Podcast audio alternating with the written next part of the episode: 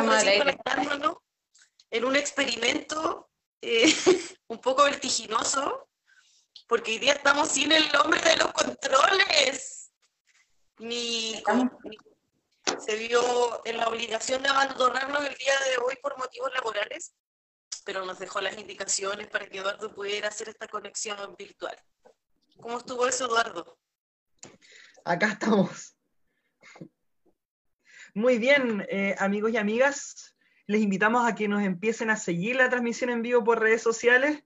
Estamos acá, lamentablemente, hoy día sin pero tenemos el deber de comunicar porque están sucediendo muchísimas cosas en Chile.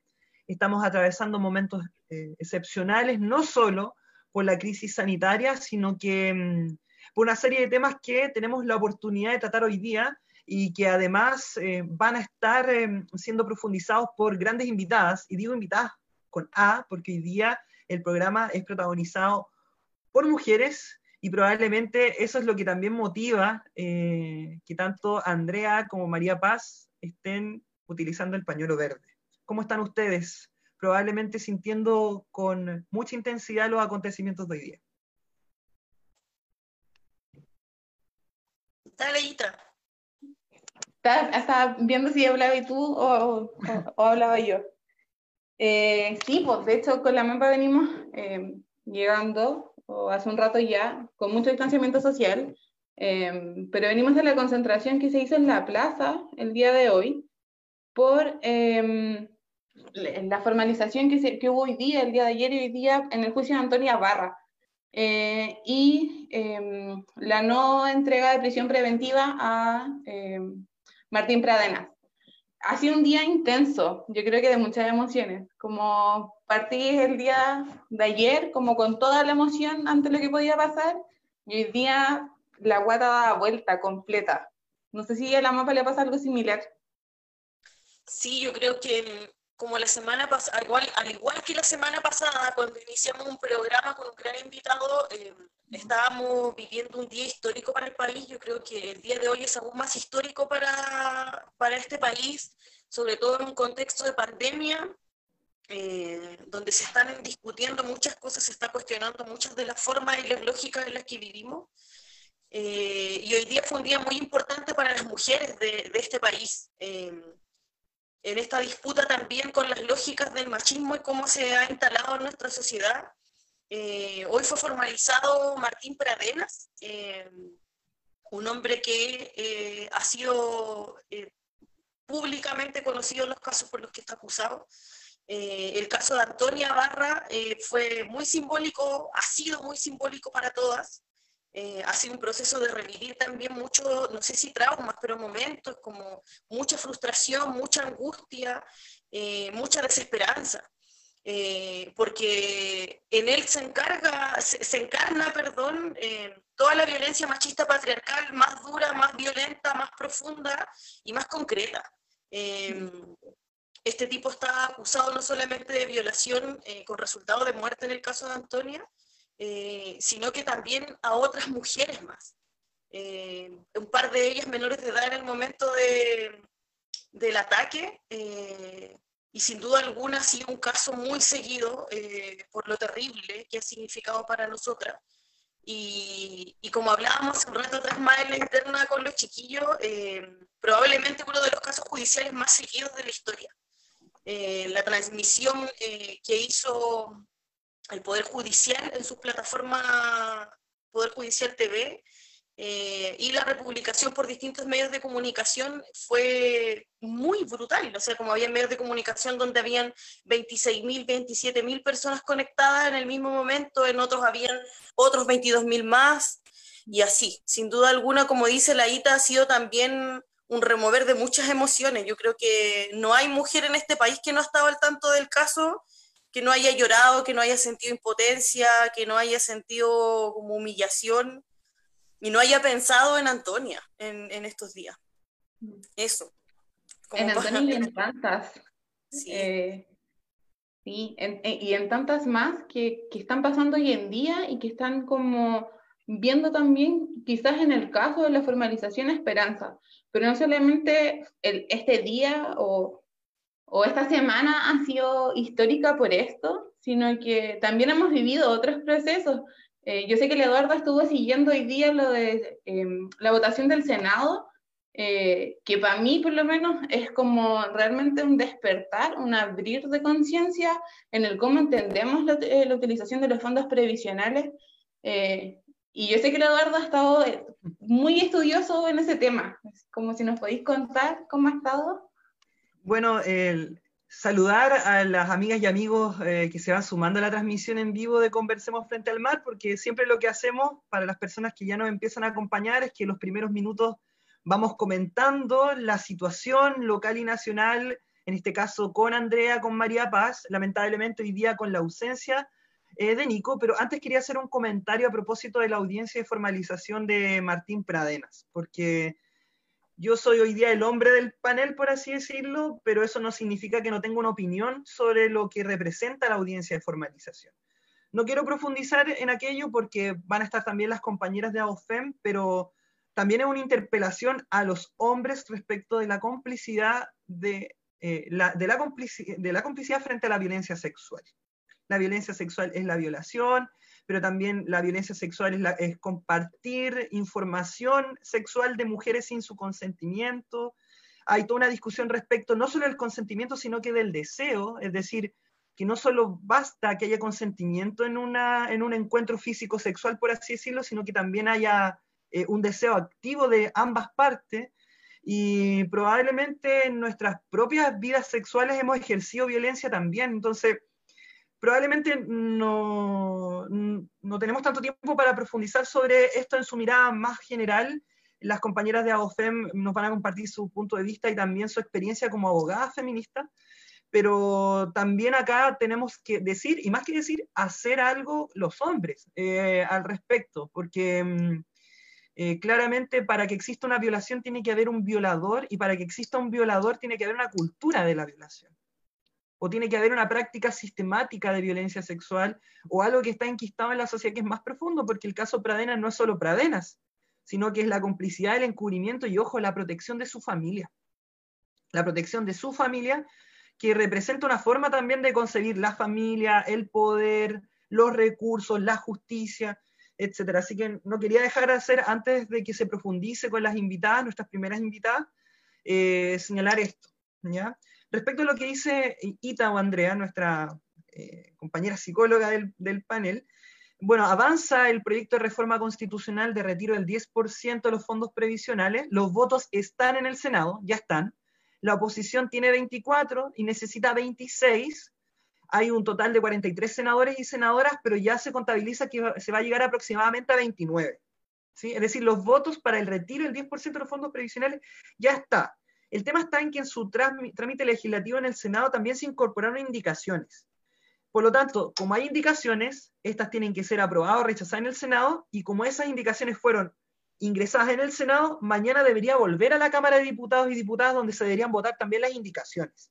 Por lo tanto, hoy día, si bien ya se allanaría el camino a la reforma constitucional, mañana tendría que haber un, último trámite de la Cámara de Diputados y Diputadas, y ojo, hoy día la argumentación de los sectores minoritarios que están en contra de esta medida cambió, ya no tenía que ver tanto con eh, las pensiones futuras, con las cuentas de ahorro individual, sino que hablaban más fuertemente de que esta reforma constitucional en realidad estaba vulnerando la institucionalidad política.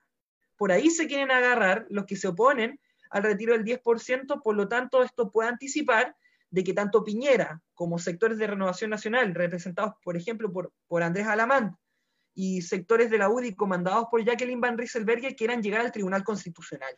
Es decir, a pesar de la inmensa mayoría que hay en el país, la mayoría que se construyó, en las dos cámaras, a pesar de todo, de todo aquello, quieren llegar al Tribunal Constitucional para, teniendo minoría, una abrumadora minoría, eh, puedan, por así, por así decirlo, sacar adelante esto por secretaría o seguirlo dilatando. Así que en eso va el trámite, todavía no concluye hoy día, falta la Cámara de Diputados y Diputados, y falta lo que haga Piñera, ya sea eh, o Chile Vamos, ya sea llevando esto al Tribunal Constitucional o utilizando el recurso del veto. Pero probablemente la próxima semana vamos a profundizar también más sobre eso. Bueno, amigos y amigas, eh, se nos acerca la hora de las primeras invitadas. Hoy estamos en un nuevo capítulo de Conversamos frente al mar sin Nico. Lo echamos de menos, te queremos, Nico. para contarles, yo estoy un poco nervioso porque estoy acá como entre la transmisión en vivo, comentando y con el celular, eso lo hace muy bien Nicolás.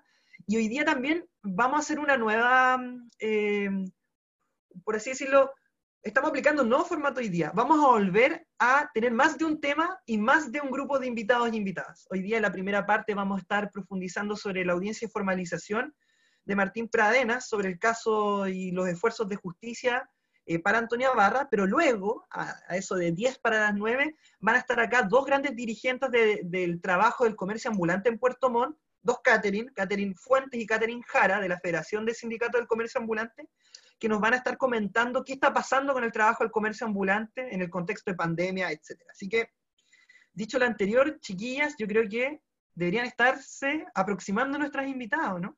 Así que les toca a ustedes hacer el preámbulo. Pero ya están ahí en la espera, en la sala de espera de Conversemos frente al mar. Está silenciado, Eduardo. No, todavía no tenemos eh, solicitudes de ingreso. Así que ustedes pueden hacer el preámbulo para que ya eh, nos preparemos a lo que va a ser eh, la llegada de Paulina y de Jaycee de ABOFEM. ABOFEM, que es una gran organización que existe hace ya un par de años en nuestro país, que es la Asociación de Abogadas Feministas, que con todo el trabajo que tiene ya una abogada, eh, han dispuesto parte de su tiempo, parte de su convicción eh, en poder asesorar mujeres eh, para ser defendidas ante el sistema judicial, que hoy en día queda más eh, que nunca en tela de juicio. Entonces las chicas han cumplido un rol fundamental en, este, en este último proceso. de hecho, creo que uno de, los, de los procesos que más se ha notado su acompañamiento fue en el estallido social durante el año pasado, y siempre a disposición de apoyar obviamente casos de violencia eh, de todo tipo, pero también de enseñar. Eh, ya está llegando a los estudios de Conversemos Frente al Mar la Pauli Llanos. Yo soy su fan de, la Pauli y de la Dani, que no está hoy día. No, no está. Nosotros estábamos rellenando Pauli. Le estábamos explicando pura flora a Bofem, sí. Estábamos explicando un poco el contexto, a lo que se dedican y obviamente después ustedes nos van a contar con mayor detalle. Así que vamos a esperar a la, a la Jaycee que se conecte para que podamos comenzar. La Jaycee se va a conectar ahora. Ya, bacán. Ita, te toca tirarle flor a la chiquilla ahora. Y ahora entremos, eh, entremos de lleno a presentar el bloque. Sí, hoy, bueno, delante de Pauli decíamos con la mapa con el Eduardo que hoy día ha sido uno de los días em, para mí como feminista, como psicóloga feminista, eh, más intensos que me ha tocado como ver en el último tiempo. Eh, no solamente por lo que está generando, eh, la movilidad que genera y, por qué no decirlo también, en la reactivación de muchas y compañeras que no han hecho denuncias, pero que han vivido violencia sexual, física, psicológica, em, que han estado en relaciones eh, maltratantes y, así muchas más. Y eh, ustedes como Asociación de Abogadas Feministas, desde el año, no sé, 2018 aproximadamente, han tenido un rol fundamental en revisar y valorar eh, el impulso.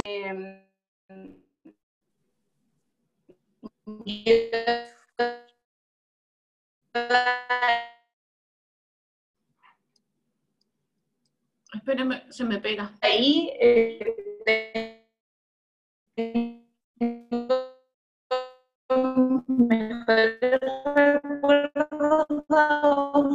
y mis mayores flores país en la pega que de levantar y que no hay que guardar el pañuelo ni levantar. ¿Se pegó? No sé quién se pegó. Sí, de hecho creo que el, eh, Pauli dijo que se había pegado. Sí, creo que salió y va a volver a entrar. Salió. Ahí viene Jaycee. Pero sabemos que esto es parte de este nuevo formato virtual de relacionarnos, sobre todo con Zoom, que es una plataforma de la que de a poco no hemos ido siendo más amigues. ¿Me escucho o se escucha cortado? Como Roboc, ¿no? ¿Se cayó? ¿Quién? No sé, yo parece, no sé, de repente se pegó y no. Si estábamos todos así, ¿quién, se, ¿quién está pegado? ¿Quién se cayó? Ya, pero bacán, Pauli. Llegó la Jaycee también, bacán, ¡eh! Y con su pañuelo de abogado, maravilloso. Sí, Ita, ¿estás, ¿estás bien? Andrea. Bueno, Parece, que la que está retomemos. pegada, parece que la que está pegada es ella. Era ella. Chiquilla, estábamos, eh, mientras ustedes se conectaban, estábamos haciendo un poco una oda a Bofem. eh. Y más que por tirarle flores, haciendo un reconocimiento de la gran labor que, que han cumplido desde que se conformaron como organización. Entonces, más que seguir chamullando nosotras, eh, darles la bienvenida eh, a este Gracias. espacio en un día histórico para, para el país, un día histórico para las mujeres de este país. Eh, no sé si la emoción es tan positiva porque es una mezcla que nos ha tenido con la guata tomada todas desde ayer. Eh, a quienes hemos estado más pendientes del caso desde el comienzo, desde mucho tiempo atrás, pero sin duda alguna la angustia que ha estado presente en estos dos días, desde ayer cuando se hizo la formalización y hoy que se dictó sentencia, ha sido un poco también revolver nuestras propias experiencias, la experiencia de nosotras, de nuestras madres, de nuestras amigas y estos cientos de miles de relatos a los que hemos estado eh, compartiendo desde que se abre esta puerta del feminismo en nuestras vidas. Eh, entonces, desde ahí, eh, orgullosos de poder contar con la presencia de ustedes, eh, Abofem no solamente ha cumplido una gran labor a nivel nacional, sino que acá en la región, eh, creo que el, el- el momento, como señalabas un rato atrás, que se pudo evidenciar de manera más concreta, eh, fue en el proceso del estallido social, pero también como desde ahí hemos ido construyendo redes, eh, y hay un trabajo de hormiga que ustedes han hecho, entonces, como decía, para que yo no, no siga chambullando tanto, me gustaría que ustedes mismas nos pudieran contar qué es Abofem. Eh, ¡Ay, se me olvidaba presentarlas! Pues estamos con Paulina Llanos, abogada, feminista, y con Jaycee. ¿Jaycee está bien pronunciado así? Jaycee. Jaycee, Jaycee. Oliva, también. Eh, abogada, feminista, Abofem Los Lagos. Chiquillas, los micrófonos de Conversemos Frente al Mar están abiertos para que nos cuenten. Ya, no sé quién, no sé si te quiere partir la Jay, si parto yo. Tú, Pauli, parte nomás. Em, bueno, somos una asociación de abogadas feministas que estamos presentes a nivel nacional. De hecho, la, la, la parte más austral donde estamos es en Magallanes.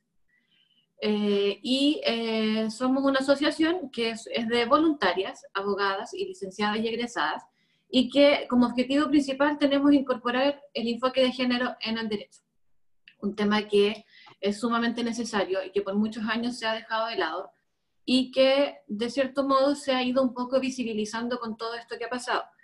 Eh, acá en Puerto Montt somos 14 voluntarias, partimos en el 2018, partimos dos y ahora somos ya 14. Eh, y nos encargamos de hacer asesoría y, acompañamiento a, a, mujeres que necesiten de nuestro, de nuestro servicio, eh, sobre temas de violencia intrafamiliar, de uso sexual, de, en realidad de muchas áreas, porque tenemos la suerte de que de las voluntarias la gran mayoría se dedica a temas distintos. Entonces, podemos dar un, un, una asesoría que es muy completa. Eh, así que eso, no sé si Jay si quiere complementar algo más. Eh, sí, sí, bueno, como asociación eh, buscamos siempre tener esa cercanía con la gente. Nosotras, eh, por regla general, no patrocinamos causas, eh, salvo para el estallido social, como, como bien decían.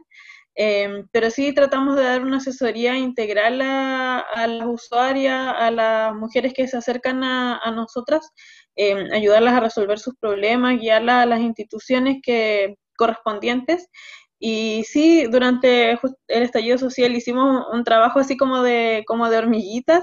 Eh, en todo Chile, las socias de ABOFEM estuvieron visitando las comisarías, visitando a los detenidos, em, en toque de queda también, y preocupándonos de que en el proceso, porque en realidad uno no iba como a sacarlos de la cárcel, sino que preocuparse de que en el proceso se respeten las garantías de las personas que están siendo detenidas. Y ese fue más o menos el, trabajo que nosotras cumplimos eh, durante el estallido social. Eso, eso que había faltado.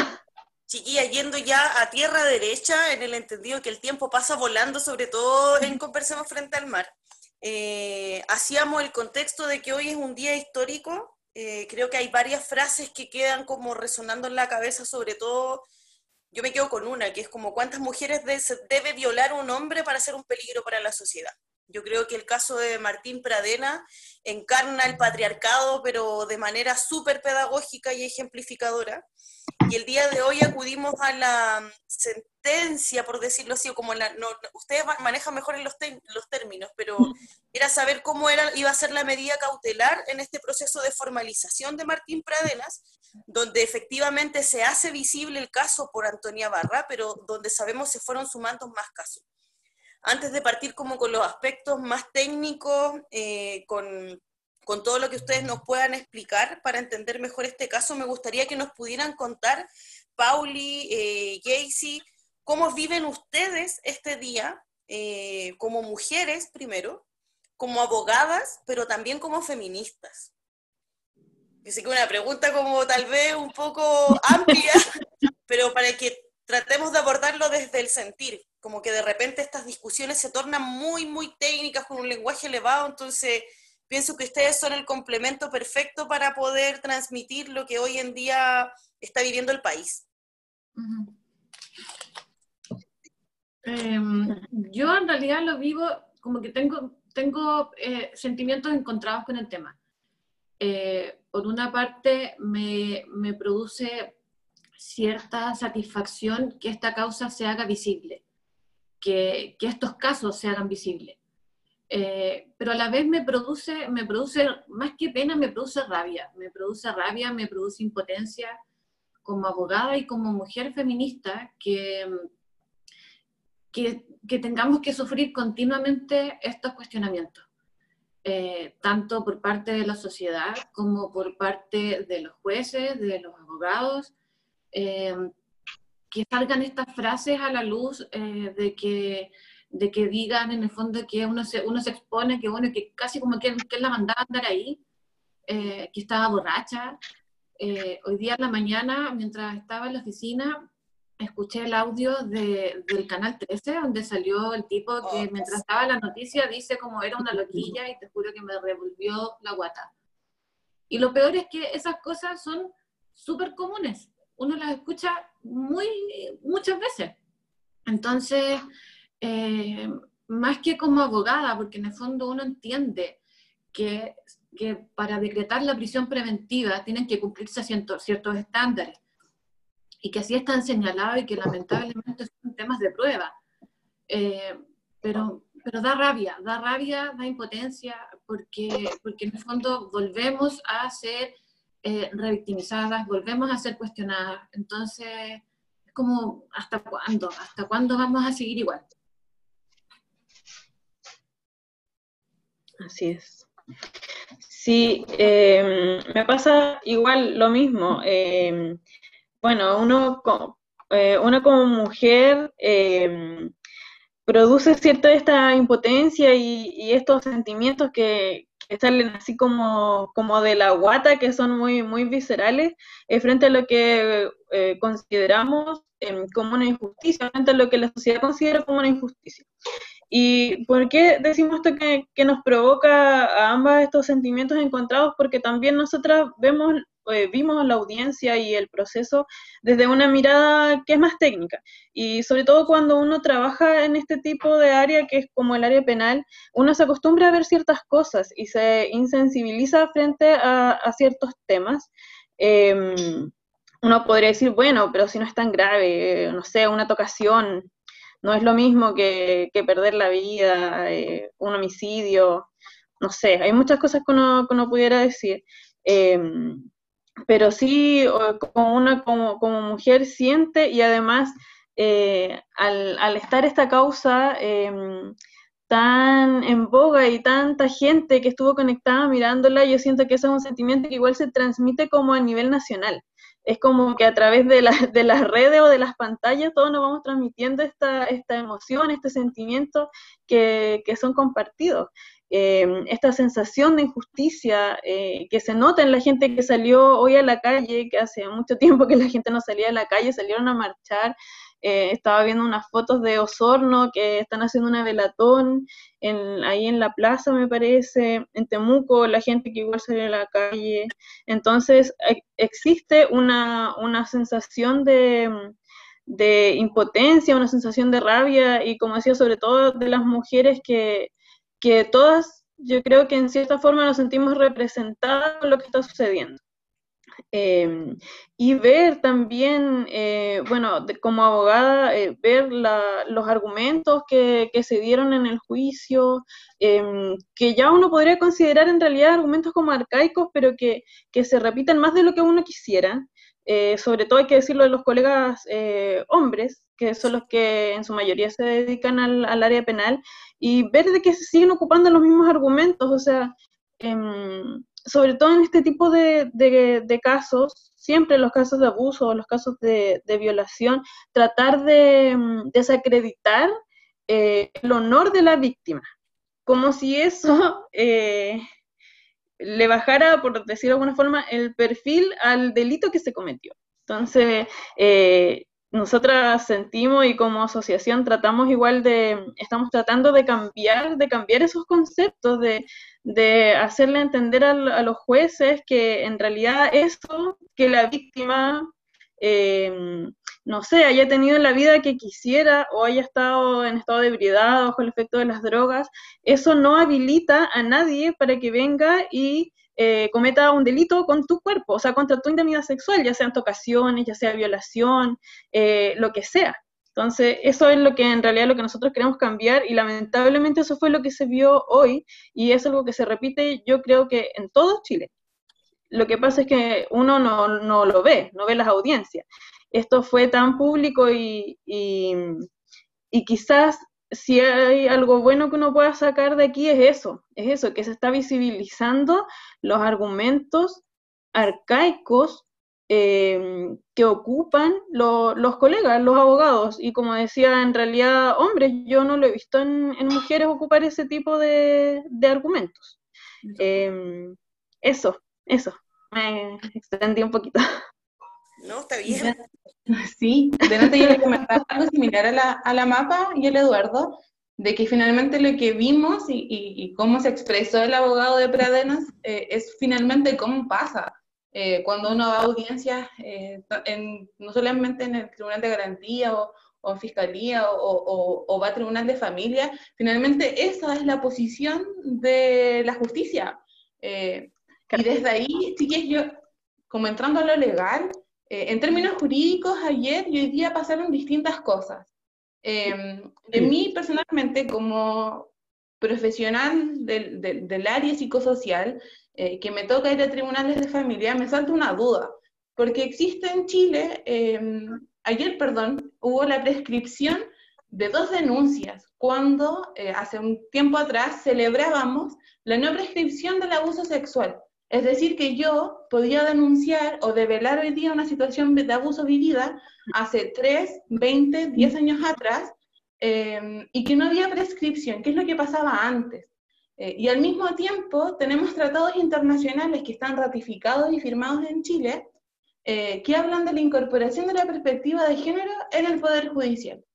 Eh, y ayer celebrábamos em, la defensa que se hace desde Fiscalía, eh, la participación que tiene eh, la abogada eh, Mercedes Bulnes en cómo se defiende la perspectiva de la mujer, todo lo que viene como un proceso psicológico desde la denuncia, pero ¿qué pasa en lo legal? ¿Por qué existe una prescripción de dos denuncias cuando celebrábamos hace poco tiempo la prescripción del no, del abuso, la no prescripción, perdón, del abuso sexual? Em, ¿Puedo contestar eso, Pauli? Sí. Ya. Bueno, con respecto a la prescripción, em, hay un tema que tenemos que entender. La prescripción eh, significa justamente que el delito ya no puede ser perseguido y una de, las bases que tiene la prescripción es otorgar seguridad jurídica a las personas. Es decir, que si yo cometí un delito hace 20 años atrás, eh, a mí el, sistema me dice, mira, cuando pasen 5 años o 10 años o 6 meses, dependiendo si hay una falta, tú ya no vas a poder ser perseguido y eso otorga una seguridad jurídica en la persona. Eh, ahora, ¿qué pasó en este caso? Eh, justamente con los delitos de abuso sexual, y acá igual hay, un tema como más de fondo. ¿Qué hace el, derecho? En realidad está hecho para regular las relaciones de las personas en sociedad. Eso es lo que hace el derecho, regula a la sociedad, para que las personas puedan mantener buenas relaciones de convivencia, por decirlo de alguna forma. Eh, sin embargo, el derecho siempre está uno o dos pasos más atrás porque la sociedad es cambiante, cambian los principios, cambian em, la, calidad de vida, cambia, la sociedad siempre va evolucionando y el derecho lamentablemente siempre va más atrás porque el derecho va, regulando esos cambios a medida que se producen. Se producen, la gente se da cuenta que hay algo nuevo que regular y el legislador lo regula. Em, con el tema de, la prescripción y justamente de los abusos, hasta el año 2005, finales de 2005, principios del 2006, las víctimas de abuso sexual, eh, el plazo de prescripción, que son para las faltas son seis meses, los delitos cinco años y los crímenes diez años, tenían el mismo plazo de prescripción que todos los delitos, o sea, abusar o violar a un menor de edad eh, prescribían al mismo tiempo que entrar a una casa a robar, por ejemplo, con robo en lugar habitado. Sin embargo, en ese año, en ese, tiempo ya 2005-2006, se dieron cuenta de que las víctimas, las víctimas de, delitos sexuales, no, realizan una develación en el tiempo. ¿Por qué? Sobre todo tomando en cuenta que son menores de edad, es muy probable de que eh, una persona, un niño que fue abusado o violado a los 5 o 6 años, se dé cuenta recién que es víctima a los 12 años, cuando empieza a tener conciencia y su pensamiento empieza a, em, a, madurar de cierta forma. Entonces él se da cuenta de lo que fue víctima y primero se da cuenta y después el proceso de develación puede durar mucho más. Entonces, la sociedad se dio cuenta de esto y se dio cuenta de que muchos delitos estaban quedando en la impunidad. Y en el año 2006 eso se cambia y se establece eh, que el plazo de prescripción va a empezar a contar, va a ser el mismo, 5 años, 10 años, 6 meses, pero desde que la víctima adquiere la mayoría de edad. ¿Por qué se consideró que de esa forma se otorgaba una mejor protección a las víctimas de este tipo de delitos. Ese es un plazo de prescripción que es extraordinario para las víctimas de eh, delitos sexuales. El año pasado, como, como decían recién, em, se estableció la imprescriptibilidad de los delitos. Eso quiere decir de que los delitos que se cometan, ahora ya no va a existir un plazo de prescripción, pero estos cambios que se han ido dando eh, rigen solo hacia adelante o sea, la persona que fue víctima de un abuso en el año 80 ya perdió su oportunidad, por decirlo de alguna forma, de poder denunciar y de poder recurrir ante el Poder Judicial a fin de eh, obtener una, protección o, de que el imputado obtenga alguna sanción. ¿Por qué? Porque ella se rige por la ley anterior. Siempre se van rigiendo por la ley al momento de que se cometen los hechos. Entonces, si bien ahora en Chile existe la imprescriptibilidad de los delitos, eh, de, los delitos sexuales eh, en contra de los menores de edad, eso rige desde que se dictó esa ley hacia adelante. Entonces, todos los, abusos, los delitos cometidos contra menores de edad hasta el año 2005 eh, ya están prescritos. Los que se cometen desde el 2005 hasta ahora eh, tienen el plazo de prescripción que se empieza a contar desde que la víctima quiere la mayoría de edad. Y los que se cometan de ahora en adelante van a ser imprescriptibles. Por eso es que eh, dos, denuncias eh, se declararon prescritas, según lo que, lo que estableció ese magistrado, porque dos de ellas, y de hecho lo tengo, las tengo aquí anotadas, que fue el hecho, fue el hecho 1, el hecho 1 que se cometió en el mes de noviembre del año 2010 cuando la víctima tenía 16 años. Eso quiere decir que la víctima eh, cumplió la mayoría de edad el año 2012, 16, 17, 18 el año 2012, y como es un delito de abuso sexual, eh, prescribe en 5 años eh, y prescribió el año 2017. Y el otro hecho es el hecho 3, que ocurrió en el mes de abril del 2014. La víctima era mayor de edad, por tanto no corría el plazo, el plazo extraordinario de prescripción.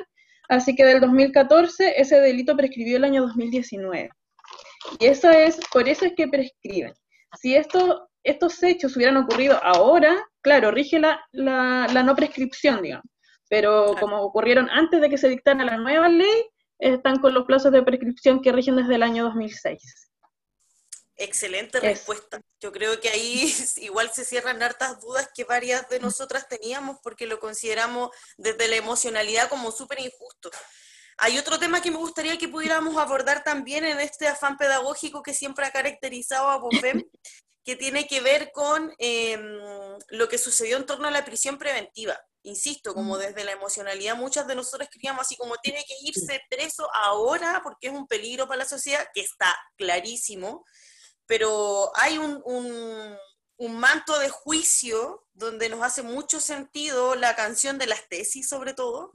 Es como el patriarcado es un juez, eh, son los jueces, eh, son los pacos, etc. Eh, hoy en día eso hace más sentido que nunca. Entonces, compañeras queridas, ¿qué opinión tienen ustedes respecto a, la, a finalmente esta sentencia de prisión preventiva de Martín Predenas? Em, pasa que, como, como decía en un principio, para decretar la prisión preventiva eh, se establecen ciertos requisitos y que tienen que ser cumplidos y tienen que ser acreditados. Entonces, en el caso puntual de, de Martín, eh, había ciertos requisitos que él no cumplía para decretar la prisión preventiva. Uno de esos era, y que lo señalaba el, el abogado defensor de él, era el peligro de fuga. Eh, él señalaba que en el fondo no hay peligro de fuga y que también estuvo como acorde con el criterio que tuvo el, el juez para no dar la prisión preventiva, era que en el fondo él, desde que se hizo la denuncia, él ha permanecido en la ciudad, no se ha fugado, eh, entonces uno ya se caía, que era peligro de fuga.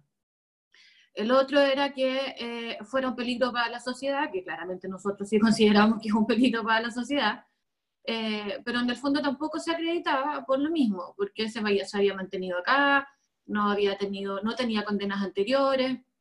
Eh, entonces, tampoco estaba, también estaba el tema de que él en el fondo como se mantenía dentro de la ciudad, tenía arraigo familiar, tenía arraigo social, entonces, en el fondo, siempre la, siempre la prisión preventiva se ha establecido como la medida más gravosa además estaba la pena, la participación en, cierto, en, el, en, los hechos constitutivos de delito.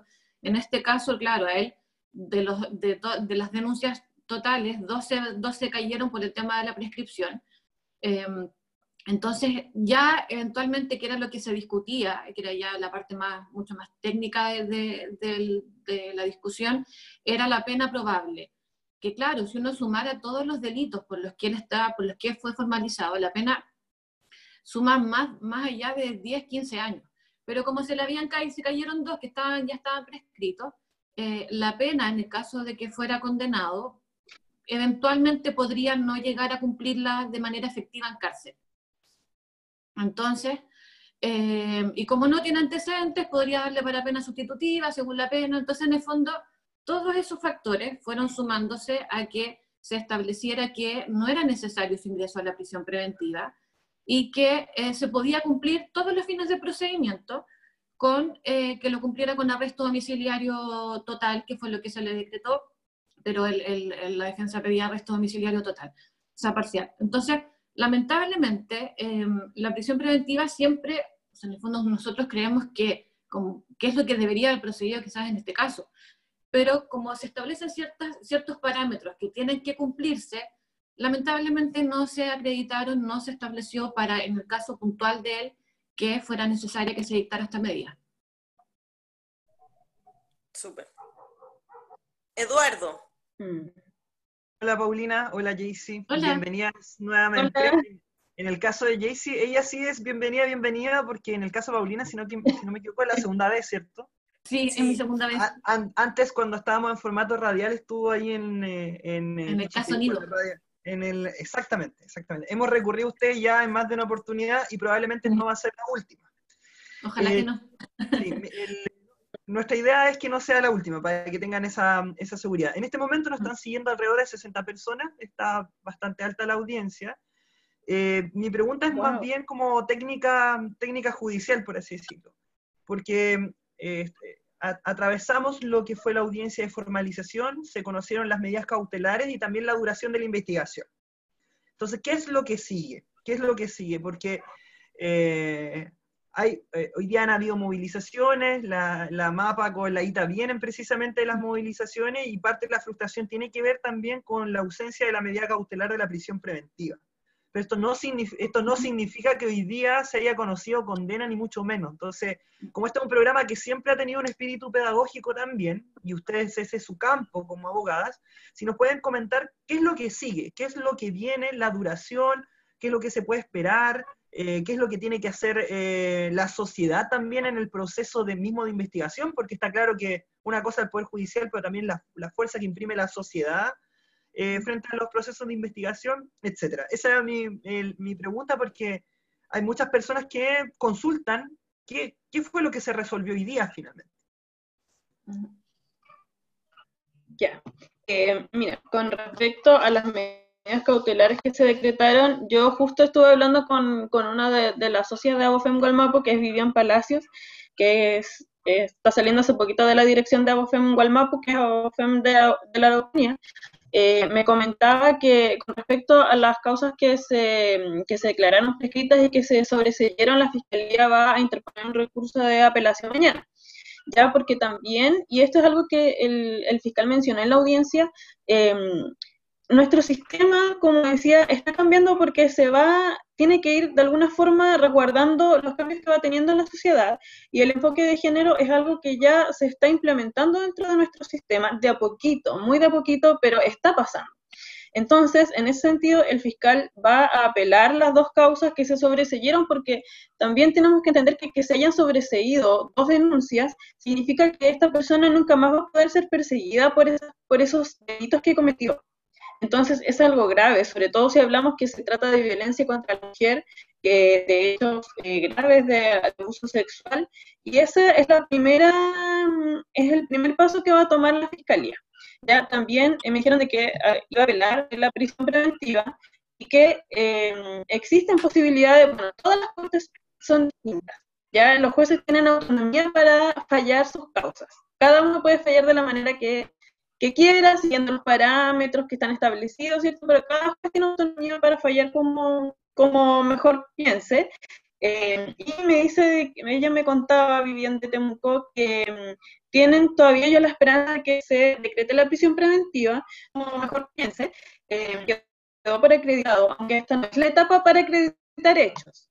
Ya estamos recién empezando el proceso, recién lo que vimos ayer fue la formalización, que es el primer paso, eh, y acá solamente se, se muestran ciertos antecedentes que permitan acreditar que el delito existe.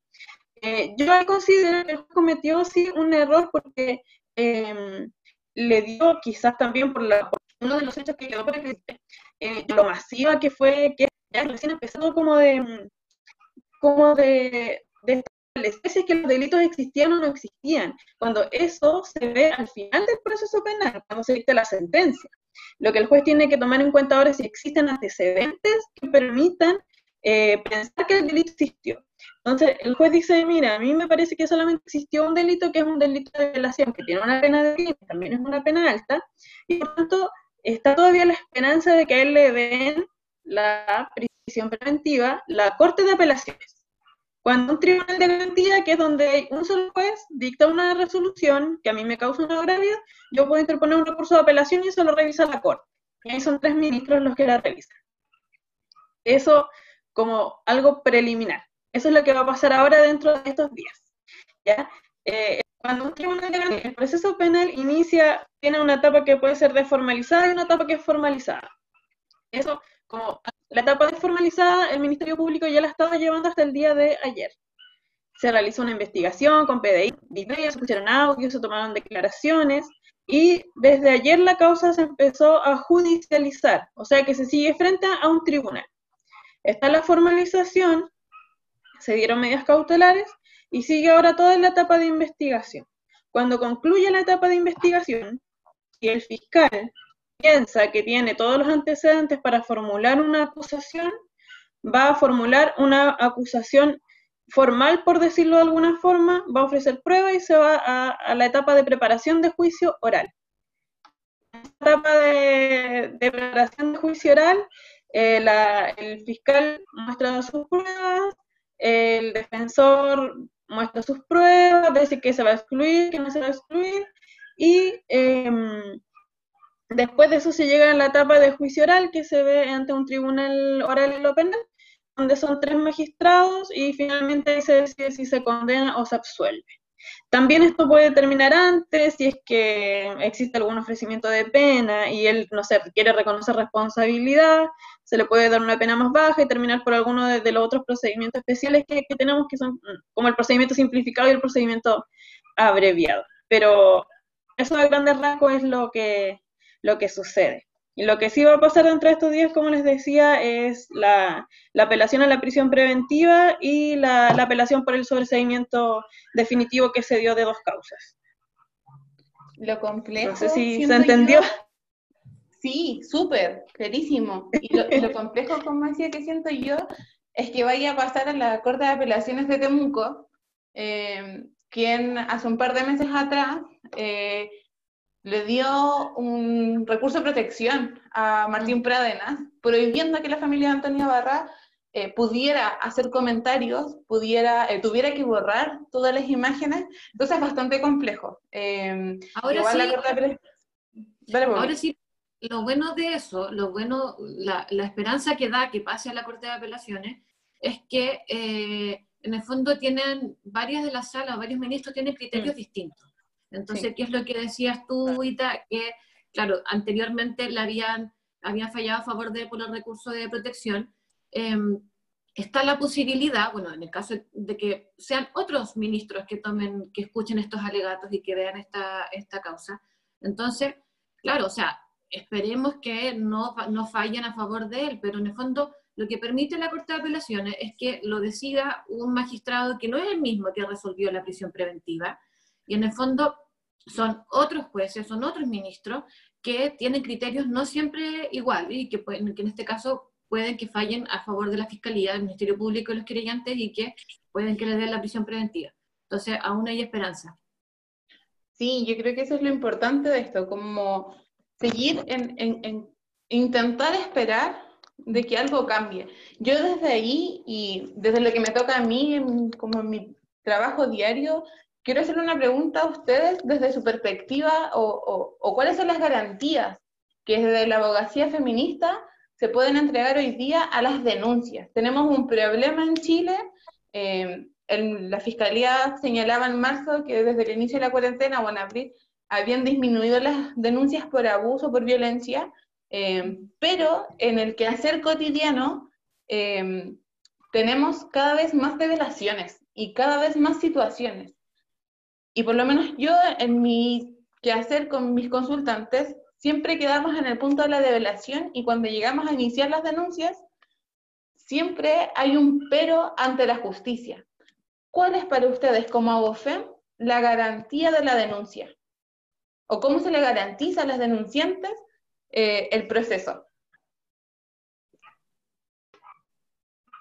Em, yo voy a intervenir así cortito. Yo creo que eh, justamente eh, lo que nosotros más incentivamos es que se denuncie. Entendemos que es un proceso difícil, entendemos que em, es un proceso en algunos casos que es largo, que es de revictimización, pero creo que cada vez hay más orgánicas que están eh, acompañando a las personas que quieran denunciar. Entonces, eh, en el fondo nosotros, como nosotras como Abofem, eh, hacemos lema, él no está sola.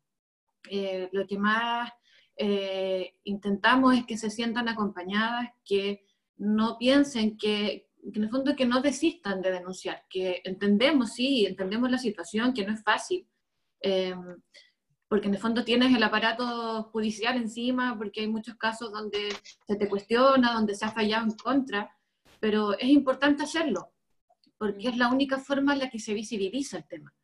Eh, porque es la única forma donde podemos perder el miedo, donde podemos hacer que, que, las mujeres perdamos el miedo a denunciar y que no están solas y que las acompañamos y que las ayudamos y que no somos solo ABUFEM, sino que somos un montón de otras eh, orgánicas, orgánicas que, que están en esa. Entonces, en el fondo es necesario visibilizar, es necesario que cada vez los tribunales vean más denuncias, que se, se aplique el, enfoque de género para el tema de las denuncias, del tratamiento de estos casos, eh, porque lamentablemente si no se denuncia, eh, no, no, no, es mucho más lo que, en lo que podemos, podemos ayudar desde el punto de vista eh, legal.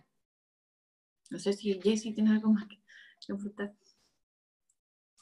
Sí, eh, sí, de todas formas recalcar la importancia de la denuncia. Nosotras sabemos, y justamente porque eh, como FEM, eh, las sociedades voluntarias, somos parte del, del, del proceso judicial, o sea, ya sea en la parte civil, en la parte de familia o en la parte penal, como estamos nosotras todas, eh, estamos involucradas con los procesos judiciales y sabemos y conocemos de primera fuente las deficiencias que existen en nuestro sistema.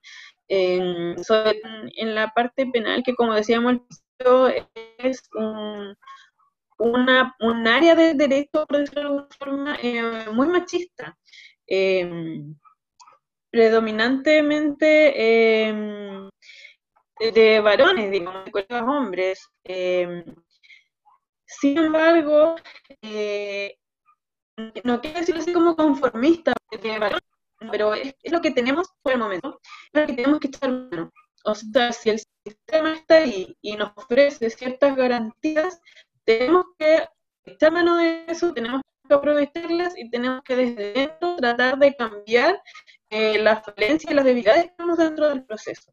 Es difícil para las víctimas, es muy revictimizante. Hay una serie de Netflix eh, que se llama Indudable, Indubitable, algo así, eh, ah, que habla de una niña... Creo que era. ¿Cómo? Inconcebible. ¿Cómo se llama? Inconcebible. Inconcebible es muy, muy buena porque habla acerca de una víctima que, que denuncia una violación y ella por ser una niña de un hogar tipo Sename, pero de Estados Unidos, eh, y, y, eh, nadie le cree, la policía siempre piensa que está mintiendo, cuando finalmente la obligan a decir de cosas lo que es inconcebible, inconcebible. Y después encima le, la denuncian a ella por la denuncia calumniosa, como lo que pasó aquí con el caso de Francisca.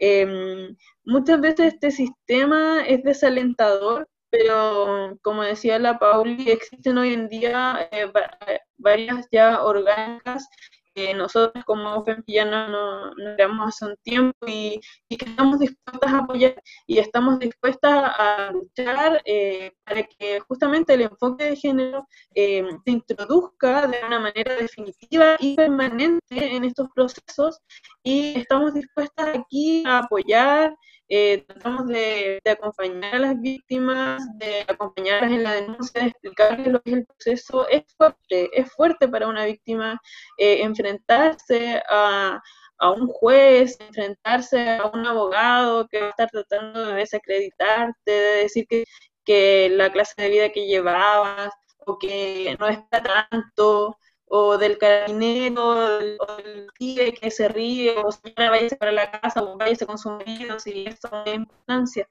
Pero um, nosotros necesitamos a las víctimas a que acudan a las instancias que existen hoy en día. Eh, tenemos también el, eh, los... Eh, eh, eh, nosotros necesitamos a las víctimas a que acudan. Ay, se me olvidó cómo, dónde trabajaba Carmencita, Paul, se me olvidó el nombre. El Cernamej.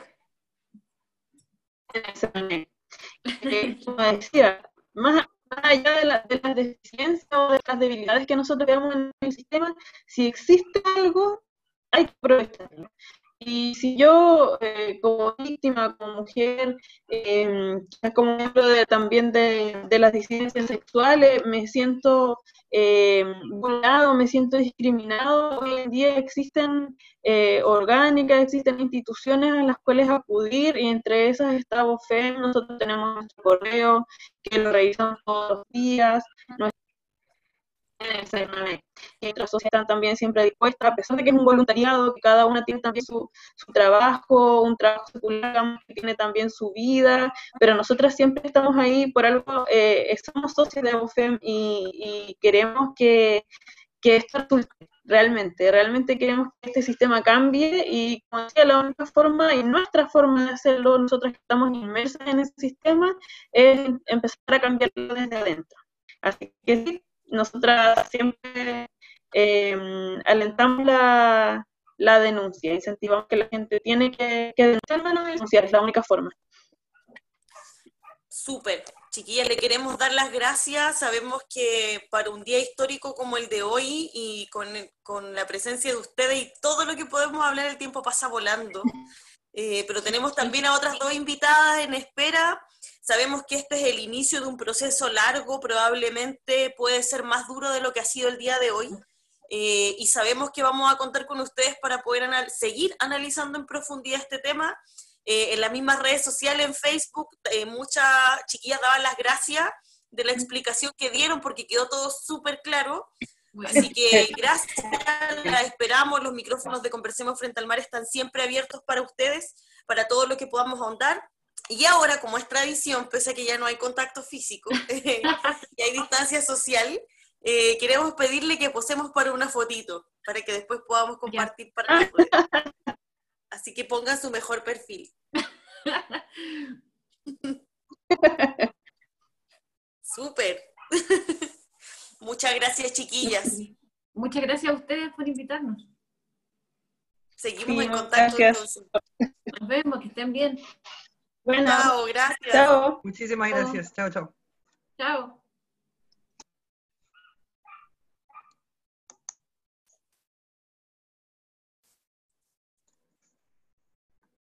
Eduardo, nos vamos rápidamente al segundo bloque. Qué difícil, qué difícil poder cortar una conversación así y pasarse a otra. Lo bueno es que hay un canal conector que tiene que ver con el género, que tiene que ver con cómo las mujeres hemos enfrentado eh, la violencia estructural eh, contra nosotras. Eh, si bien este es un caso muy específico de violencia sexual el que acabamos de abordar, no está lejano a los tipos de violencia que las mujeres hemos tenido que enfrentar históricamente. Así que ahora vienen otras dos compañeras que son parte de mm, la agrupación del comercio ambulante de Puerto Montt, que ante las nuevas medidas sanitarias han visto aún más profundizada su crisis. Así que Eduardo, cuéntanos un poco de qué se trata el bloque que viene a continuación y quiénes nos van a acompañar. Estamos esperando que se conecten porque nos enviaron varias veces la, la solicitud de ingresos. Eh, entonces, esperamos que puedan ingresar. Parece que ingresaron o no. Sí. La Katy entró, pero no activó el micrófono, me tinca. No, si están juntas. Ahí está, chiquilla. Hola, llora. La, la, eh, bueno, las hicimos esperar un poquito. Ustedes entenderán de que mm, eh, todo está exigiendo mucho, es decir, son grandes temas de discusión. Hoy día fue em, la, formalización de Martín Pradena, si estamos recién con dos abogadas feministas, bueno, ustedes lo siguieron, también han estado en las movilizaciones siempre. Así que bueno, em, sabemos que están pasando muchas cosas en torno al comercio ambulante. Eh, cuando sucede una crisis de estas características, eh, se busca siempre cortar por el hilo más delgado, es decir, responsabilizar a ciertos grupos por sobre de otros en los contagios, etcétera. Y ustedes han tenido ahí algunas dificultades con la autoridad eh, de salud, también han tenido algunas dificultades con la autoridad municipal para garantizar su derecho al trabajo. Entonces, ahora estamos con Katy Jara y Katy Fuentes, ¿cierto? Ambas son dirigentes de la Federación de Sindicatos del Comercio Ambulante acá de Puerto Montt, dos mujeres, como bien señalaba María Paz, lo que también le da eh, otro sello al trabajo que ustedes realizan.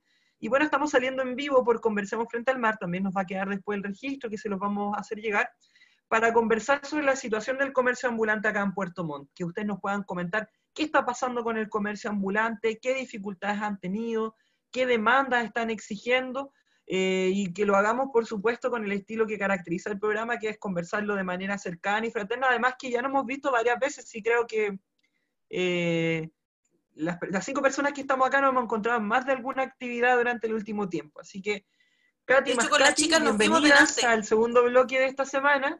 Y mm, queda la palabra abierta. La primera pregunta es que nos cuenten qué está pasando con el trabajo del comercio ambulante acá en Puerto Montt y qué dificultades han tenido. La Katy va a empezar primero. bueno, nosotros hemos tenido diferentes dificultades últimamente porque llegamos a un punto en el que ya no tenemos conversaciones con la municipalidad, se nos cerraron las puertas y no nos quieren, no quieren recibir nuestra problemática como comerciantes. Entonces, estamos siendo estigmatizados por, por la autoridad local, en el fondo, porque no, no quiere aceptar que nosotros existimos. Entonces es más fácil negarnos y desnostarnos públicamente como lo ha hecho el alcalde estas esta últimas entrevistas que ha tenido, en vez de recibirnos y escuchar realmente lo que nosotros queremos y necesitamos. No nos da una propuesta y tampoco escucha la propuesta de nosotros, entonces tenemos un gran problema con eso. Estamos en medio de una demanda con el alcalde en espera y es un, un, problema que tenemos por años, pues de años ya que nos quieren sacar y seguimos luchando en la calle, nuestro espacio. Eh, queremos, estamos pidiendo un proyecto, estamos algo digno que nos convenga para el comercio, para nosotros, para la gente que viene detrás de nosotros no para que le convenga a la Cámara de Comercio, al municipio y nos manden a morir a un hoyo donde no vamos a vender y va a tener que volver a salir la gente a la calle a vivir la lucha cotidiana de la represión, a, luchar todos los días contra el hambre, la represión. Esto es un tema que traemos de, hace harto tiempo. Y el alcalde no nos escucha, no los quiere escuchar y tampoco yo creo que tiene ganas de escucharnos, solamente nos los deja avanzar siempre nos manda, ya ahora, eh, no sé, pues se interpuso la Ceremi, nosotros cumplíamos con nuestros resguardos sanitarios, sanitizábamos los puestos tres veces al día, distanciamos, pero él tiene sus privilegiados. Eh, la gente que le hace la campaña a él, ellos tuvieron derecho a una credencial, que son como 40 personas, que si ellos están dispuestos a irse donde, donde el municipio los mande, porque no tienen la necesidad que tienen los 150 comerciantes que, venimos, que vienen detrás de nosotros, porque nosotros vivimos de un puro, eh, de, un, de, un, puro puesto, como se dice, no tenemos dos o tres puestos ni más trabajadores. Entonces la gente no puede tomar una decisión donde los mande el municipio. Nos, eh, tenemos que luchar por un proyecto digno que les convenga a la gente en, un, en un lugar céntrico de Puerto Montt. Estamos en Conversamos Frente al Mar con Catherine Fuentes y Catherine Jara, ambas son dirigentes eh, de los trabajadores y trabajadoras del comercio ambulante acá en Puerto Montt. Y bueno, ustedes nos, nos, comentaban varias cosas al inicio de su intervención. Una que este conflicto es un conflicto de arrastre. De hecho, el año pasado también lo conversamos en el programa, eh, cuando estábamos en el espacio físico de la radio. Fueron varias dirigentes y dirigentes en esa oportunidad. Eh, lo pudimos conversar ahí. Si nos pueden comentar el, arrastre, el conflicto largo, lo que se viene viviendo ya desde, hace bastante tiempo, que ustedes dicen que es la intención de sacarlos, eh, sacarles del centro de la ciudad. Y por otro lado, ¿qué les había comprometido la autoridad? Porque ustedes señalaron de que habían algunas credenciales comprometidas eh, para trabajar, etcétera. Si nos pueden comentar un poco la historia de este conflicto, lo que ha pasado el último tiempo, cómo se llega hoy día y qué tenía comprometido las autoridades con ustedes y que al parecer no se estaría cumpliendo. Claro, o sea, eh, lo de las credenciales, esto fue la semana pasada, pero eh, dentro de las conversaciones que eh, comenzamos a tener desde el año pasado con la municipalidad, se suponía que el alcalde nos iba a reubicar a todos en la Plaza de la Escultura, en donde está mi sindicato, en otra carpa que íbamos a estar los comerciantes ahí, siendo que porque un sindicato lo rechazó, eh, no, se, no, no, se concretó. El alcalde ofreció el, el, pago de la carpa durante, desde octubre del año pasado en adelante, y resulta que nosotros nos enteramos ahora en marzo que la carpa nunca fue cancelada, y en abril el dueño de la carpa nos la iba a ir a retirar. Entonces después aparecieron con unos módulos en calle Yapel, que se suponía que también eran para el comercio ambulante, donde estuvieron mal ubicados porque nunca se nos preguntó, nunca se consultó a los comerciantes si realmente se querían ir para allá o de la forma en la que queríamos que fueran distribuidos para nosotros. Entonces también fue un fracaso donde al final llegaron cinco o seis comerciantes a trabajar por una orilla y el resto se transformó en baño y centros para que la, situación de calle durmiera en el lugar. La municipalidad jamás le hizo aseo, nunca nos, nos, pusieron guardia. A la carpa anexa que pusieron a la carpa grande tampoco, la estuvo en un estado de abandono, de deterioro. Estaba eh, siendo ocupada, donde hacían fogatas, tomaban, hacían de todo en la carpa menos comercio. La municipalidad jamás la fue a, mirar, nunca fueron a revisarla, a cuidarla de hecho, la carpa nunca la sanitizaron. En nosotros tuvimos que ir a, después que la, eh, se la llevaron este, el mes pasado, nosotros con guantes tuvimos que limpiar todo el excremento que había dentro de la carpa y la municipalidad jamás lo hizo. Lo tuvimos que hacer nosotros con nuestras manos. Nunca nos dieron guantes ni alcohol. los puntos limpios que instalamos el comercio ambulante lo instalamos nosotros con recursos propios porque la municipalidad no nos ha dado los, los puntos limpios, no nos ha entregado guantes, no nos ha entregado alcohol gel, se nos exigen un montón de medidas, pero no se nos entregan. Entonces, cuando nosotros las empezamos a cumplir, no les gusta y nos ponen otra traba más y pretenden que nosotros cumplamos como los empresarios que están dentro de sus cuatro paredes de cemento, pero nosotros no lo podemos hacer.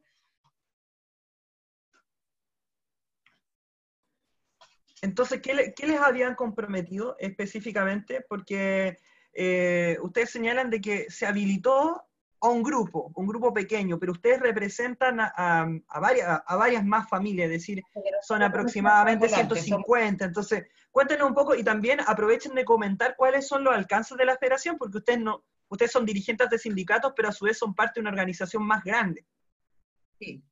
Nosotros somos la, Katy es la presidenta de la Federación de Comerciantes Ambulantes, yo soy la secretaria de la Federación de Comerciantes Ambulantes, Ambas somos presidentas de nuestro sindicato. Ella es presidenta del sindicato frutero, yo soy presidenta del sindicato Fuerza y Unión que está en la carpa. Eh, también estamos con el sindicato que está en calle Talcahuano, que es el FEI Unión, el representante don Jorge. el sindicato que está en Paseo Talca, que está la eh, eh, comerciante ambulante Paseo Talca, que la representa la Mónica. Y el sindicato de mujeres Elena Cafarena, que su representante es la Claudia Toledo.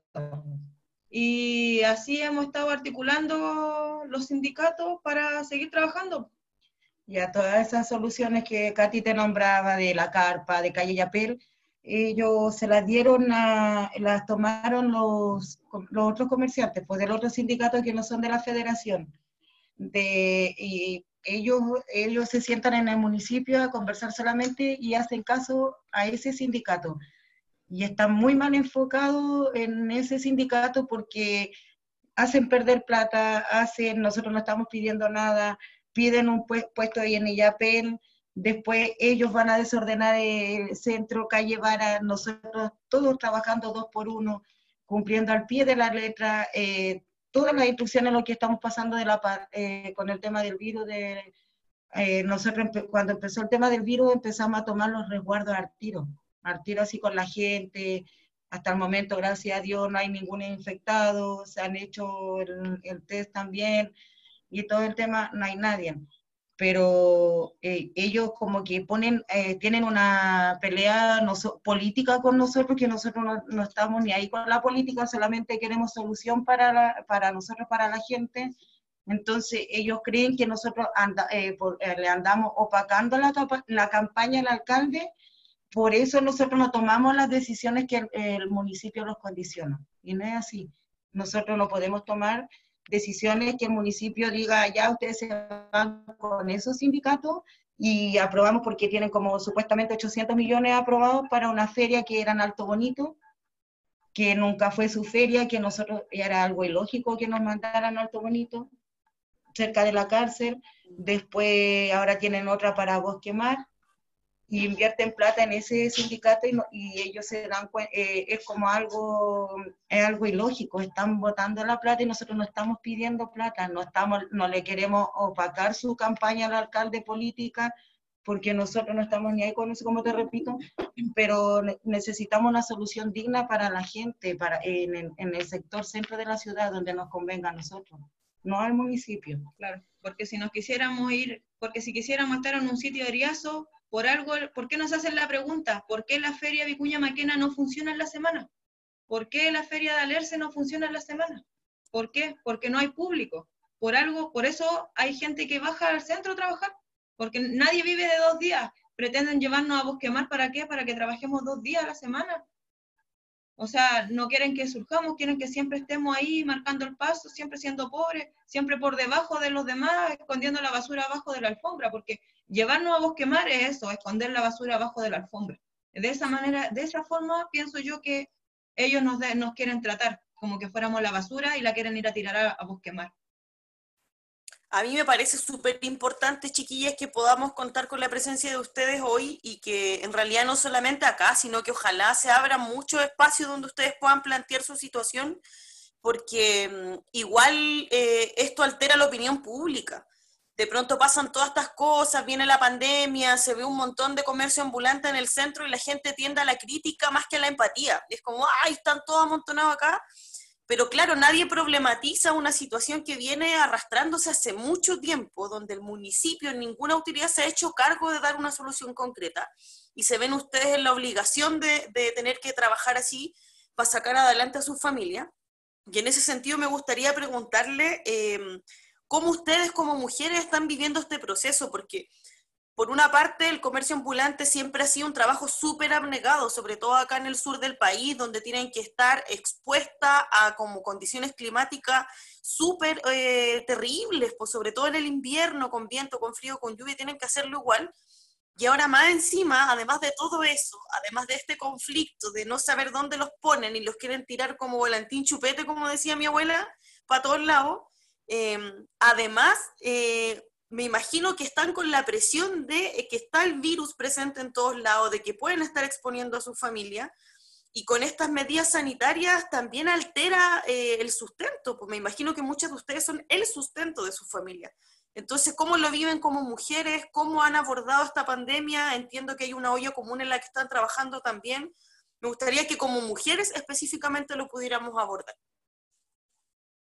Eh, nosotros si tú ves la calle, dices, sí, hay mucha gente en la calle, pero en el tema, con el tiempo de marzo hasta ahora, que empezamos como a, fin de mes, a fines de marzo con el tema de que llegó el virus y todo, eh, si tú te das cuenta, obvio que en la calle sí se triplicó el comerciante, porque es la cesantía que ha bajado la gente a, a trabajar, la necesidad que ha llevado a la gente, nosotros no somos quien para decirle no se instale, si la calle es de todo entonces, ellos, la gente está pasando necesidad, ellos igual eh, desde eh, son espacios de ellos, o sea, que poder compartir, entonces no importa, han bajado las ventas, pero yo le digo, no estamos en tiempo de, de hacernos eh, generar la plata, no sé, pues se va dando vuelta y, y compartir, compartir con la gente porque hay mucha cesantía. Si tú ves eh, hay harta gente en la calle y eh, lo anhelan a todos y nos echan a todos así como en el montón, eh, es todo el comercio ambulante, pero no es todo el comercio ambulante, ha bajado mucha gente cesante a trabajar abajo. no sé, porque tienen la necesidad, señoras que hacen pañitos, que tú ves bordados, salen a vender comida, o la fruta, mascarilla. Entonces, es toda la gente que quedó cesante con el tema de la pandemia y el alcalde no lo ve, no lo ve el gobierno, no, eh, no, ve, no ven eso de que es por eso que ahora se ha triplicado el comercio ambulante y no han hecho nada, han ofrecido trabajo de medios tiempos, eh, que el, la intendencia, proyectos y estas cosas, y no, la gente todavía anda buscando qué hacer. eh, que hacer, entonces no, las ferias la han cerrado, entonces ha bajado toda la gente abajo, toda la gente abajo al centro de, de Puerto Montt. Entonces igual ese, no, no, ellos no ven, nos, nos culpan a nosotros, pero no se dan cuenta y ellos saben que hay, es la cesantía que bajó y la necesidad y el hambre que se está pasando en Puerto Montt. Por eso es el tema de la olla común, porque nosotros veíamos esa gente que bajaba a trabajar abajo, que quedó cesante, que sale a vender, eh, que de su finiquito invierte su plata y bajó a trabajar, a vender, a no sé, por su emprendimiento de mascarilla y cosas así. Hay gente que no, a veces no se come un pan porque tiene que ahorrar y cuidar, como todo, pagar sus cuentas, su atraso, su luz, su agua, sus gastos básicos que no comen, pues entonces pasan todo el día sin comer, porque si tú sales a la calle, hasta el baño tienes que pagarlo para poder ir al baño. Eh, sales pagando de tu casa pasaje, todo el tema, entonces por eso fue el tema de la necesidad de la olla común, porque tú veías ahí igual de que la gente necesitaba y el apoyo al comercio por la calidad de nosotros, porque nosotros somos pobres, el pueblo ayuda al pueblo, y por qué apoyarnos, eh, apoyarlo a ellos, eh, que uno ya vivió en la calle, lleva años en la calle, uno viene de generaciones de comerciantes, entonces ve, esto es la cesantía. Y mientras no solucionen el problema de la cesantía de la gente que está cesante, no van a poder solucionar el problema del comercio ambulante y no se van a dar cuenta quién es comerciante y quién no, porque no quieren asumir que hay cesantía y que estamos mal aquí en Puerto Montt. Chiquillas, y antes, yo estoy súper de acuerdo con ustedes cuando hablan de, del aumento también y, de la desconsideración de los gobiernos del, de la MUNI, también del aumento de la cesantía. Y es súper heavy porque en, la, en, en, el común, en, en, el ciudadano a pie, como se le dice, también eh, hay una como un puntualizar a que somos las personas las responsables de todo esto. De hecho, el día me pasó en el, Uber, eh, en el Uber que tomé en la mañana, que me decía así como, no, es que las personas no se quedan en su casa. Y, yo le decía, pero ¿cómo te voy a quedar en tu casa si no tenéis cómo parar la olla? ¿Qué le podemos decir al ciudadano común y corriente, al que está en su casa, al que sigue trabajando? Eh, ¿Qué le podemos decir para cambiar su percepción de lo que está pasando hoy día en Puerto Montt con el comercio ambulante? ¿Qué le podemos decir? Claro, como ellos tienen su platito calentito en la casa, su cuenta seguramente no, no han podido, la han podido cancelar, eh, seguramente pagan la comida en cuota, nosotros no. Nosotros tenemos que salir a trabajar, a buscar la plata, porque somos mujeres, somos jefas de hogar.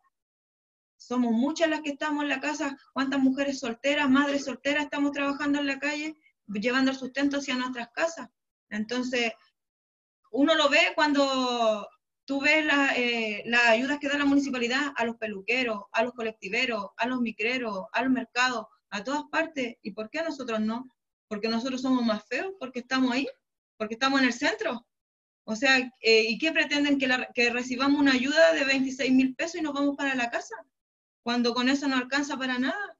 O sea, puede ser una ayuda, a lo mejor sería bien recibida si nos la dieran, pero tampoco con eso eh, vamos a poder sostener una casa, un hogar. O sea, yo tengo tres hijas y una de ellas usa pañales, toma leche, entonces tengo que estar comprando el gasto constante. Tengo una hija que está casi, ya está por terminar en la educación media, hay que empezar a ver cómo va a estudiar, cómo voy a pagar lo que va a estudiar, porque no, no, no vamos a tener, no, no nos alcanza. Entonces, eh, esas cosas como que nadie las ve, nos ven ahí como que estamos ocupando una esquina, trabajando, ocupando el espacio de ellos o sea, tapándole el espacio a la Cámara de Comercio, ¿cómo se pueden ellos comparar con una persona que tiene invertido 100 mil pesos cuando ellos invierten millones?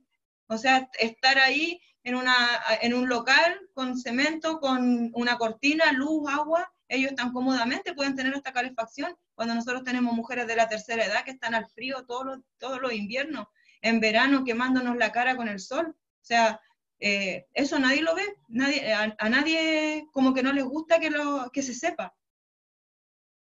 Entonces, ¿cómo quieren que nosotros nos quedemos en la casa? O sea, no le alcanza ni siquiera a una persona que gane el mínimo.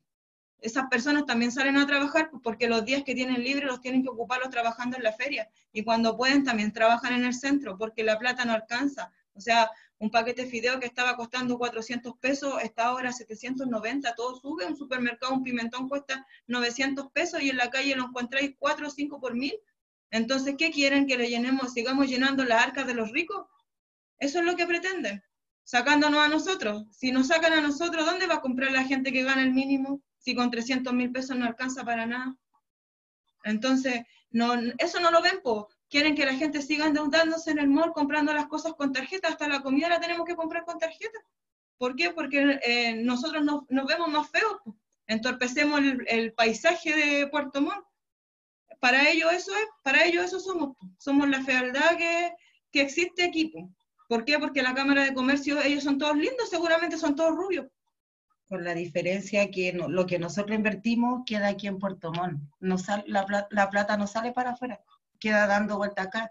En la Cámara de Comercio los grandes invierten para afuera. No, no hay producción, pues entonces eh, ellos prefieren darle el beneficio y el favor llenarle el bolsillo al rico antes que nosotros, porque si tú ves un comerciante muy esforzado en el municipio, no, él ya tiene un vehículo, porque tuvo que, se esforzó para comprar su camioneta para no pagar flete, para no pagar esto, para no salir pagando de su casa. No, él ya no tiene derecho a un permiso porque él ya tiene un vehículo.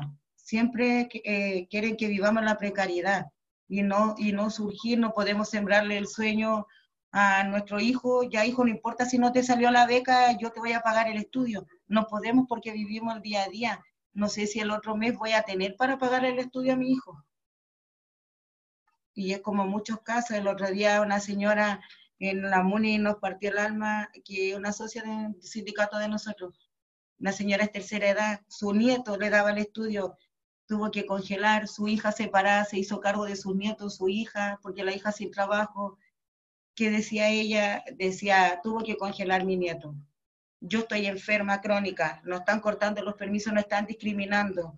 ¿Por qué? Por una credencial que no la tenemos, eh, eh, se le dieron el beneficio a 40 personas más jóvenes que ella y decía, yo, ¿qué voy a hacer? Me voy a, me descompenso, me puede pasar algo y nosotros le decíamos, señora, cálmese. Decía, yo prefiero morir aquí antes de ver eh, sufrir a mis nietos que se mueran de hambre en la casa la desesperación de la señora porque si no, no trabajan no tienen. Pues.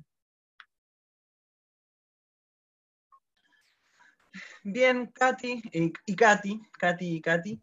Em, esta no es la primera vez que las invitamos, ni tampoco va a ser la última. Sabemos de que ustedes están dando una pelea que pueden tener respuesta en el corto plazo, pero el intento de que no trabajen en el centro de la ciudad probablemente va a seguir. Entonces, ahora estamos en este formato, eh, estamos intentando de que se siga escuchando el programa, que, eh, que más personas conozcan las verdades de las mujeres y hombres de esfuerzo y trabajo, de los movimientos sociales. Entonces, ustedes tengan la seguridad de si quieren plantear su punto de vista, nos organizamos y lo, y lo sacamos. Y lo vamos a estar difundiendo permanentemente para que ustedes tengan eh, este espacio como un espacio amigo de la comunidad del comercio ambulante acá en Puerto Montt bueno, lo que dice, yo digo Katy, Katy porque son, eh, ambas son tocallas, pero eh, lo que dicen al final es algo muy elocuente, que algo que la autoridad no ha resuelto a nivel comunal ni a nivel nacional, y esto es lo que ha generado, por ejemplo, que haya tanta presión por el retiro del 10%, porque el alcance del ingreso familiar de emergencia sea mayor, porque mucha gente no ha podido protegerse como ha querido durante esta pandemia porque no ha tenido la seguridad de tener ingresos suficientes para alimentarse, para vestirse, para seguir estudiando y para cubrir sus necesidades básicas. Ustedes lo dicen con mucha, mucha claridad y también nos sumamos al llamado que ustedes nos invitan y, eh, le decimos a, a, toda la comunidad de que acá no tenemos que seguir cortando por el hilo más delgado y culpándonos entre trabajadores y trabajadoras que supuestamente la culpa está acá de cómo se, se, ha mal gestionado esta crisis que no es solo sanitaria, sino que ante todo es social. Así que les queríamos agradecer mucho su participación y si quieren mandar un mensaje, algún saludo, cómo se puede apoyar las ollas comunes, cómo nos contactamos con la Federación del Comercio Ambulante, etcétera. No, lo último se le ver al municipio que nosotros no somos una molestia para la sociedad, al contrario, somos un aporte, porque nosotros a veces vemos abuelitos, abuelitos que no pueden cruzar sus cosas, nosotros mismos vamos, va cualquier colega, lo embarca en el colectivo, a veces abajo hay gente que le roban porque no hay carabineros, porque andan preocupados de corretear al comerciante ambulante, mientras el delincuente delinque y lo más vienen en la calle y nos culpan a, eh, que se esconden entre medio del comercio. Esa gente cuando le roban su plata, nosotros estamos ahí, tome señora, le falta para el pasaje, tome mil pesos, aunque hayamos hecho los primeros mil pesos en el día, se le pasa a la señora. Si una persona no tiene para comprar un corte zapallo, un morrón, una zanahoria, ya llévelo, después me lo volverá a pagar. Entonces la gente, sí nos vamos ganando el cariño de la gente, pero no porque queramos ganar, porque los nace. Y somos un aporte más que la Cámara de Comercio para Puerto Montt. El, eh, bueno, la, la, ayuda solidaria para la olla común la tenemos en calle San Felipe los martes. Hacemos acopio solidario. En la carpa también estamos recibiendo todos los días, ahí se recibe la, la ayuda. Y los desayunos solidarios los hacemos los miércoles eh, afuera de la, de la AFC, la Caja Los Héroes y Chile Atiende. Y después la tardecita estamos con la olla común para Maquiver. Eh, Campamento Maquiver y el sector del terminal y ollas varias, si es que alguien más lo necesita, preparamos otra en el momento, súper rápido. Ya hicimos una express para los compañeros. Para los, para los peñas hicimos una hoy día igual, y entonces ahí estamos poniéndole el, el pecho a las balas. Y una cosita, por ejemplo, nosotros nos dicen que nosotros no pagamos, nosotros la mayoría estamos formalizados ante impuesto interno el sector de la carpa, eh, nosotros cancelamos arriendo, que es lo que siempre se nos cuestiona, que no pagamos nada, que trabajamos gratis, nosotros pagamos.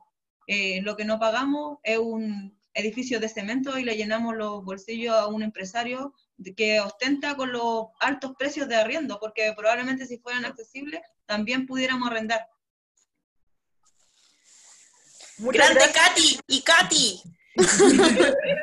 sí, aguante cabras, porque yo por eso le hacía la pregunta adelante, porque sabía que, que más allá del conflicto que ustedes están atravesando hace rato, cómo esto se aumenta con la pandemia, ustedes igual se están haciendo cargo de otras problemáticas, o sea, cuando hablan de que la olla común la levantan por una necesidad eh, que tiene que ver con el hambre, que es evidente, eh, no es solamente para su sector, pues ustedes están atendiendo una problemática que podemos incluso abordarla en otro programa que tiene que ver con el, aumento de la población en campamentos y un sinfín de otras cosas, además de ser madre, después de esto recién van a llegar a su casa, ¿caché? Entonces, es una pega admirable la que hacen, como una altura moral y de dignidad que de verdad es muy admirable y emocionante, así que Gracias chiquillas por toda la pega que hacen.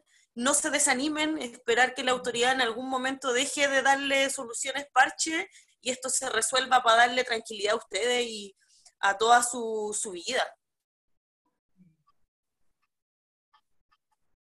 Bien, bien, vamos cerrando. Eh, tenemos una tradición, a pesar de que no estemos eh, físicamente en el mismo lugar, nos sacamos una foto.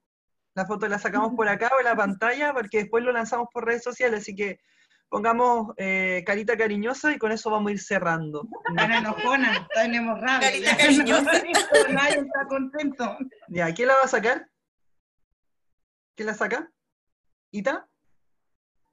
Dale. Posen a la cuenta de tres. Uno, dos, tres. Excelente. Ya, Eso. Hemos terminado. Eh, con esto estamos terminando un nuevo capítulo de Conversemos Frente al Mar. Le agradecemos a todas las personas que nos acompañaron. Sepan también de que esto se va a lanzar por otras plataformas como Spotify, por YouTube también vamos a salir esta semana.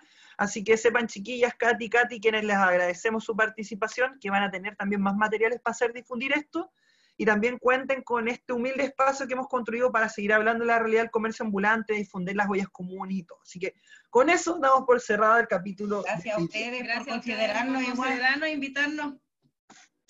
Obvio, es lo que corresponde. Ya, estamos. chao, chao, chao, chao, que estén muy bien. Chao, chao. Igual. chao, chao.